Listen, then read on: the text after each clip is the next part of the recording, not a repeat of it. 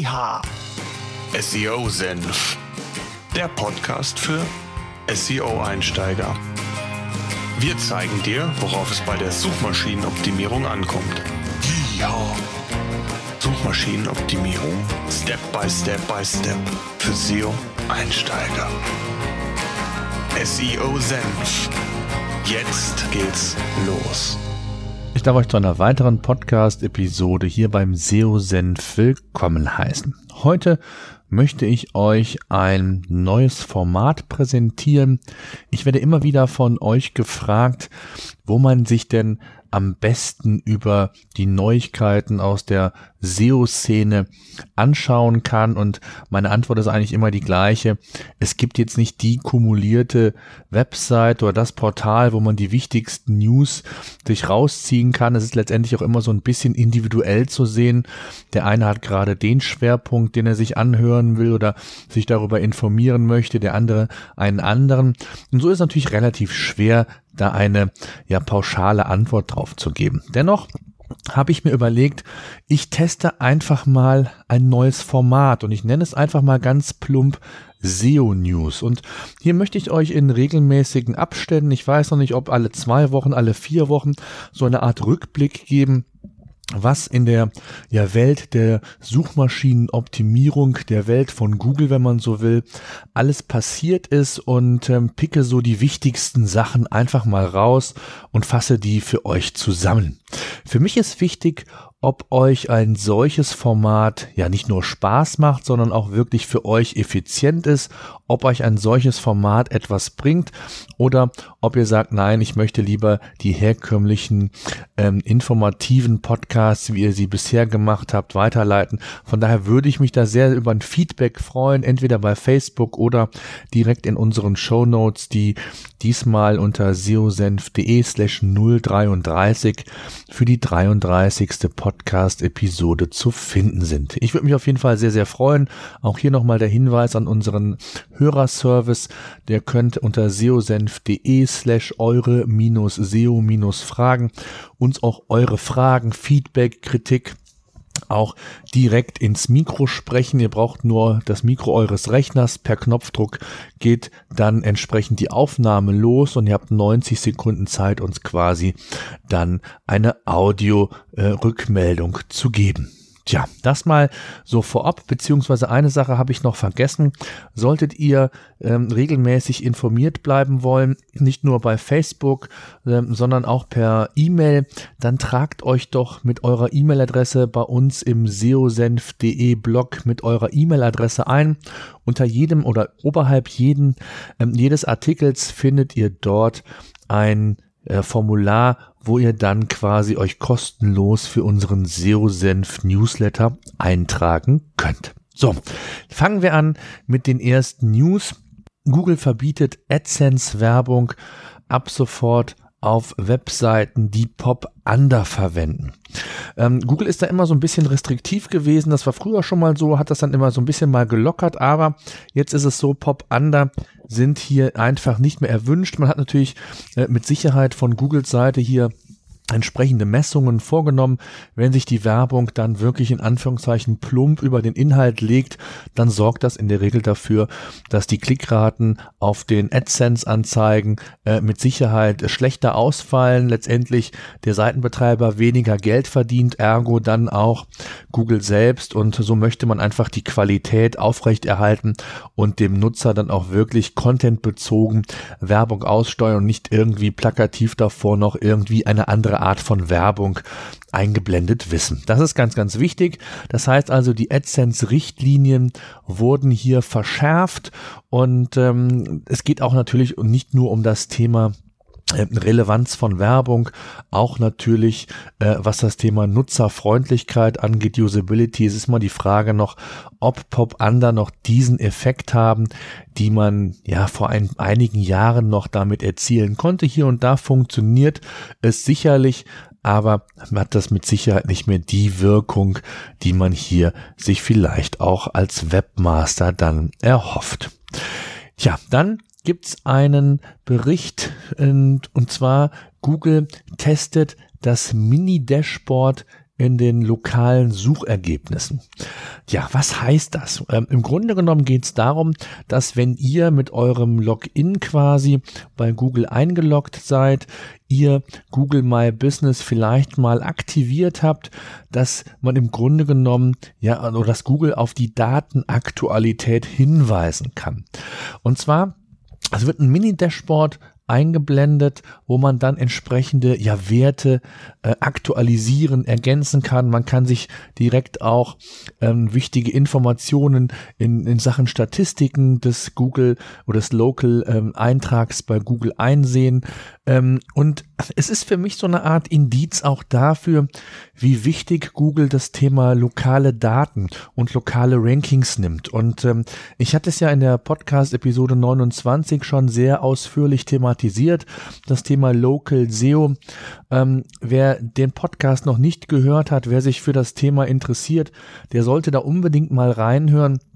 Denn letztendlich ist es so, dass gerade lokale Rankings, ähm, ja, wenn man so mal den Blick über den Tellerrand hinauswirft in den USA, immer wichtiger werden. Das ist ein richtiges, ja, ein richtiger Hype will ich vielleicht gar nicht sagen, ausgebrochen. Aber es hat sich eine, auch eine Agenturlandschaft dort gebildet, wo es sehr viele Experten mittlerweile gibt. Wenn man das mal bei uns in Deutschland vergleicht, gibt's hier sehr wenige wirkliche Koryphäen für den Bereich Local Business. Und das zeigt auch so ein bisschen, wohin die Reise geht und wie wichtig Google dieses Thema ist, beziehungsweise natürlich auch das Thema Datenaktualität. Und hier gibt es jetzt testweise, wie gesagt, ein Dashboard, also nicht wundern, wenn ihr dort jetzt äh, eine, ein, ein solches kleines Mini-Dashboard seht. Ähm, ich kann es nur empfehlen, es zu nutzen, vor allen Dingen die Daten auch in, in, in Sachen lokale Rankings ähm, aktuell zu halten. Das ist ein ganz, ganz wichtiger Punkt. In dem Zusammenhang gibt es natürlich auch noch eine weitere News und zwar, ähm, und das unterstreicht eigentlich so meine These, dass der lokale Bereich für Google sehr ja, relevant geworden ist. Und zwar werden ab sofort auch Speisekarten angezeigt im lokalen Bereich. Das heißt, also, wenn ihr nach einem Restaurant sucht, ihr seid gerade in einer Stadt, sucht nach einem speziellen Restaurant, dann werden die Speisekarte auch zukünftig im Local Knowledge Panel quasi angezeigt. Das ist ein ganz, ganz, ja, netter Schachzug. Ich gehe da mal von aus, dass das nicht so ähm, der letzte Schritt ist, um, um äh, da entsprechende Dokumente oder Daten ähm, auszusteuern. Ich kann mir vorstellen, dass das sogar noch erweitert werden kann in die verschiedenen andere Segmente, Bereiche, wo das Sinn macht. Ob man da jetzt vielleicht auch irgendwann mal einen aktuellen Firmenflyer noch anbieten und zeigen kann oder was auch immer, das wird dann sicherlich die Zeit zeigen. Dann möchte ich euch auf ein kostenloses Webinar von PageRangers hinweisen. Ähm, wir hatten ja, oder vielleicht habt ihr es mitbekommen, es gab im letzten Monat ein Webinar, ein SEO-Grundlagen-Webinar für Einsteiger. Am 11.8. findet ein neuerliches Webinar statt. Ähm, einmal im Monat wird PageRangers mit einem ja, Experten oder selbst ein ganz spezielles Thema ausführlicher in diesen kostenlosen Webinaren bearbeiten. Und am 11.8. wird Sven Giese, Head of SEO bei der Smart Lemon Agentur, ähm, das Thema interne Verlinkung in der Praxis thematisieren. Er wird ja nicht nur in der Theorie aufzeigen, ähm, wie wichtig die interne Verlinkung ist. Auch da habe ich ja schon mal einen Podcast zu gemacht. Auch da der Hinweis gerne mal anhören, ähm, wenn das äh, für euch relevant ist oder ihr den noch nicht gehört haben solltet. Und von daher kann ich dieses Webinar nur empfehlen. In den Show Notes verlinke ich ähm, auf die Anmeldeseite. Dort könnt ihr euch anmelden noch. Es gibt noch einige wenige freie Plätze. Von daher, wer interessiert ist, sollte sich hier entsprechend beeilen. Tja, dann ähm, gab es einen interessanten Artikel auf onlinemarketing.de. Und zwar betitelt mit sieben Maßnahmen zur Steigerung des Brand Search Volumens. Ihr wisst ja alle, Google mag Marken und Google mag Brands. Und ähm, deswegen ist natürlich wichtig, auch hier entsprechend Maßnahmen einzuleiten, die das, ja, den Brand Search quasi beeinflussen können. Ich finde, die sieben Maßnahmen sind sehr, sehr ja, relevant, die sind sehr eindeutig Ähm, beispielsweise äh, ist ein Tipp, dass man die Marke, wenn ihr in verschiedenen äh, Kanälen Werbung platziert, nie alleine dasteht, sondern beispielsweise ihr seid Garmin und habt ein neues Navigationsgerät, dann äh, ist es ganz sinnvoll, entweder Garmin Navigationsgerät irgendwie in der Form in diesen verschiedenen Werbekanälen zu kommunizieren, äh, zu platzieren, ob im Fernsehen, Printanzeigen oder Radiowerbung, denn dadurch wird auch so eine bessere Verknüpfung der erwähnten ja, Entitäten erzielt. Und ähm, da gibt's äh, wie gesagt, sechs weitere sehr spannende Tipps, die man sich durchaus mal durchlesen kann, wer da Interesse hat. Ich, äh, den, den Artikel gibt's wie immer in den Show Notes. Tja, und dann gibt es einen neuen Google-Dienst, Google Attribution. Und zwar ist das ja eine neue Lösung für Marketeers, so kündigt es Google letztendlich selbst an. Das Anzeigentool äh, beziehungsweise das Produkt lässt sich mit äh, Anzeigentools wie AdWords oder Double-Click Search verknüpfen und soll letztendlich ähm, eine Art Multi-Device-Tracking möglich machen. Das heißt also, es geht sogar so weit, dass ähm, ja nicht nur kanalübergreifend das Tracking umgesetzt werden kann. Das ist ja von Hause aus ein großes Problem, dass man sehr häufig äh, Äpfel mit Birnen vergleicht. Wenn man den Ad-Server oder das Reporting eines ähm, beispielsweise ähm, eines Ad-Server-Anbieters nutzt oder eines Retargeting-Anbieters, auf der anderen Seite das Reporting von Google oder aber vielleicht auch von einem eigenen DSP oder was man da sonst noch alles im Einsatz hat. Und so hat man natürlich nicht die Möglichkeit, wirklich Gleiches mit Gleichem zu vergleichen, denn jeder Server hat unterschiedliche Werte, unterschiedliche Statistikwerten selbst. Und das ist oftmals auch in der Vergangenheit immer so gewesen, wenn man da ähm, mehrere Ad-Server quasi integriert und vor- oder nachgelagert hat, kann es hier zu unterschiedlichen Zählweisen kommen. Und das Multi-Device-Tracking ist eine Erweiterung. Es gibt auch einige kostenpflichtige Anbieter, die zum Teil sehr, sehr viel Geld kosten wo man eben die unterschiedlichen Kanäle alle komplett tracken kann und miteinander dann auch besser vergleichen kann. Und mit dem Google Attribution Modul oder diesem Service, dem neuen, ähm, ist es sogar so möglich, dass auch stationäre Händler ja quasi die Ladenbesucher und Verkäufe in Google Attribution abgebildet bekommen. Wie genau das funktioniert, kann ich an der Stelle auch noch nicht sagen, habe mich mit dem Thema noch nicht in, äh, ausführlich befasst. Das werde ich aber tun, weil es sehr, sehr spannend ist und wen es interessiert, ähm, schreibt gerne einen Kommentar in die Show Notes, dann werde ich da auch nochmal näher drauf eingehen. Ja, dann, was immer spannend ist, ich weiß nicht, ob ihr davon schon mal gehört habt, Google veranstaltet regelmäßig sogenannte Google Webmaster Hangouts. Das heißt also, mit dem Hangout-System bietet Google dann die Möglichkeit, dass man als Nutzer ähm, einem Mitarbeiter von Google Fragen stellt zum Thema Suchmaschinenoptimierung. In dem Fall ist das John Müller, wenn man so will. Er ist der, ja, wenn man so will, der Pressesprecher für die Webmaster. Das heißt, der erste Ansprechpartner, wenn es um äh, Fragen der Suchmaschinenoptimierung gilt. Ähm, früher war das Matt Katz und ähm, der wurde dann von John Müller abgelöst und ich nenne ihn immer so eine Art, ja, Pressesprecher für Webmaster. Und da gibt's immer sehr viele interessante äh, spannende Informationen, die die Suchmaschinenoptimierungswelt betreffen. Und da gibt es einen sehr äh, ausführlichen Artikel äh, vom SEO-Portal, äh, das ein Transkript zu dem Hangout zur Verfügung gestellt hat. Ähm, auch das verlinke ich natürlich in den Show Notes. Schaut's euch an, wenn ihr das ausführlich und, und vollumfänglich euch mal durchlesen wollt. Ich habe euch mal so ein paar Punkte rausgesucht, die ich ganz spannend finde, beziehungsweise auch Fragen. Eine Frage war beispielsweise, wie viele Canonicals auf einer Seite erlaubt sind. Die Frage wird mir auch immer sehr, sehr häufig gestellt und die Antwort ist eigentlich klar, pro Unterseite sollte man nur ein Canonical Tag haben. Das ist ein sauberes Signal, was Google verarbeiten kann. Und bei unterschiedlichen Länderversionen solltet ihr das entsprechend mit einem href-lang-Tag versehen.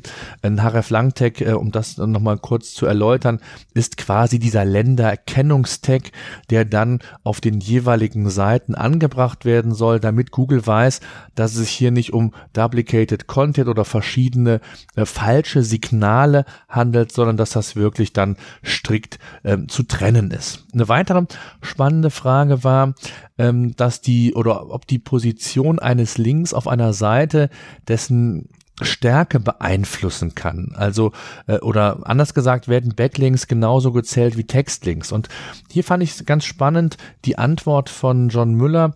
Ähm, er sagte, für interne Links ist die Position ähm, nicht relevant, ähm, da die von Google in der Regel nur für Scrolling verwendet werden. Bei Bildlinks ist es ganz wichtig, da hat er nochmal den Hinweis gegeben, den Alt-Tag zu verwenden. Auch das wird immer wieder häufig einfach vernachlässigt und über, sehr gerne übersehen wenn neue Bilddaten auf einer Webseite integriert werden, dass diese einfach ohne Alt-Tag verwendet werden. Ähm, das ist ganz, ganz wichtig, auch für die mobile Variante, da sonst ja kein, über Google keinen Anchor-Text hat. Und dann kam die Frage auf, die ich habe gesagt, die, die standardmäßige Frage, ähm, ob Social Signals einen Einfluss auf das Ranking haben. Und seine Antwort, ähm, ja, war schon so ein bisschen ironisch dann, soweit ich weiß, gar keine. Ähm, das ist auch die Antwort, die er immer äh, gibt im Grunde genommen Letztendlich wird es wohl auch so sein, dass Google Social Signals äh, nicht in der Form, wie wir uns das vielleicht vorstellen, heranzieht, aber indirekt haben die natürlich Einfluss auf ein Ranking, auf die Beispielsweise, wenn es um das Anklicken von Links geht, da geht es um Traffic, es geht um Links, die auch in den Social ähm, Networks natürlich generiert werden können. Also ähm, so, so indirekt gibt es vielleicht den Einfluss, direkten Einfluss nehmen sie sicherlich nicht. Also von daher ähm, sollte man da einfach ähm, ja das einfach berücksichtigen. Dann gab es und noch eine Frage vielleicht zum Schluss, ob Interstitials das Ranking nur der mobilen SERPs beeinflussen oder auch auf dem Desktop. Und ähm, Interstitials, ich weiß nicht, ob jeder weiß, was Interstitials sind. Letztendlich ist das eine Webseite, die davor der eigentlichen Webseite, vor dem Inhalt davor geschoben wird, wo man ähm, im, im, im schlimmsten Fall die Werbung auch erstmal nicht wegklicken kann und erst nach wenigen Sekunden, auch solche Interstitials gibt es, ähm, hat man dann die Möglichkeit, dieses Fenster zu schließen, um dann auf den eigentlichen relevanten Inhalt zurückzugreifen. Also wer das macht, das ist schon sehr plumpe, sehr offensive Art von Werbung. Ähm, ich kann es eigentlich nicht empfehlen. Es wird immer wieder mal auch gemacht, selbst von namenhaften Webseiten, wenn es darum geht, ähm, Markenbekanntheit zu schaffen, wollen das natürlich Werbetreibende sehr, sehr gerne hier und da mal verwenden. Ob das dann ähm, ja wirklich zielführend ist, das muss jeder Seitenbetreiber selbst für sich entscheiden. Ich kann dem eigentlich nur von abraten. Ja, das mal vielleicht zusammengefasst die Punkte, die ich ganz spannend fand zu dem Google Webmaster Hangouts vom 7. Juli. Wie gesagt, den gesamten oder das gesamte Transkript verlinke ich sehr, sehr gerne in den Show Notes unter seosenf.de slash 033 und die 033, dazu das nochmal der Hinweis, steht für die 33. Podcast-Episode. Ja, dann ein letztes Thema, ich spiele mit dem Gedanken, den SEO-Senf Podcast vielleicht auch mal, ja, live zu gestalten und zwar gemeinsam mit euch. Und zwar habe ich ja immer wieder mal die ein oder andere FAQ-Sendung, so möchte ich es mal nennen. Ihr stellt mir Fragen, ich antworte ausführlich oder habe den ein oder anderen ähm, Experten dabei, der mich dabei unterstützt, weil ich natürlich auch nicht ähm, in allen Bereichen so tief in der Materie bin, aber versuche euch da äh, vollumfassende Informationen und Antworten zu liefern. Und die Idee kam auf, dass man ja wie so eine Art Livestream, äh, wie eine Radiosendung das Ganze mal aufzieht. Das heißt, ihr habt die Möglichkeit, live in die Sendung äh, einzugreifen, diese mitzugestalten, entweder zu einem speziellen Thema oder aber auch, dass man wirklich eine allgemeine Fragerunde macht und das dann mit einer Chatfunktion, wo ihr auf der einen Seite quasi wie beim Radio uns, mir zuhören könnt. Ähm, es wird dann vielleicht ein Thema geben, ein Spezialthema, was ich behandle und dann habt ihr die Möglichkeit, entweder zum Thema selbst Fragen zu stellen oder auch darüber hinaus ähm, Fragen ähm, in diesem Chat zu stellen, die ich dann gemeinsam oder alleine ähm, euch beantworte. Da würde mich mal interessieren, weil da so ein bisschen der Vorlauf ein anderer ist. Wir müssen den Termin äh, kommunizieren, wir müssen so eine Art Planung machen, ob da ein Gast mit dabei ist. Es muss eine spezielle Uhrzeit sein. Äh, wir müssen den, den Chat vorbereiten, also dass ihr quasi ja nicht nur live uns zuhören könnt, sondern eben auch mit uns in der Sendung kommunizieren könnt. Ich finde es ein ganz spannendes Format. Mich würde aber eure Meinung dazu mal interessieren. Vielleicht kann man das sogar etablieren, dass man einmal im Monat oder alle zwei Monate eine Live-Sendung macht, wo ihr dann ja aktiv die Sendung mitgestalten könnt und eure Fragen loswerden könnt. Schreibt es mir in die Kommentare, schreibt es mir bei Facebook, schreibt mir per äh, Private Message äh, bei bei Facebook, sonst wo. Ruft mich an. Ich würde mich auf Feedback jedenfalls sehr, sehr freuen. Feedback würde ich mich auch darüber freuen, wie ihr diese Form von äh, Podcast News findet. Also gefallen euch diese Art von Sendungen? Sollen die noch ausführlicher, noch länger sein? Ähm, es gibt die Möglichkeit, dass man das, wie gesagt, alle vier Wochen äh, einfach mal macht und so eine Art vier Wochen Rückblick zusammenfasst mit den wichtigsten News, sodass ihr also nicht wirklich jede kleinste News euch selbst irgendwo besorgen müsst, sondern ähm, ich würde das filtern und bündeln. Ähm, Schreibt's mir gerne in die Kommentare. Das soll es gewesen sein. Ich danke, dass ihr auch heute wieder zugehört habt. Solltet ihr uns unterstützen wollen, wie immer der Hinweis und dann geht bei iTunes rein, bewertet den Podcast gerne mit einer 5-Sterne-Bewertung, falls euch das Format gefällt. Ich würde mich freuen. Ansonsten sehen wir uns wieder in wenigen Tagen. Bis dahin. SEO Senf, der Podcast für SEO-Einsteiger. Wir zeigen dir, worauf es bei der Suchmaschinenoptimierung ankommt. Ja. Suchmaschinenoptimierung Step by Step by Step für SEO-Einsteiger. SEO Senf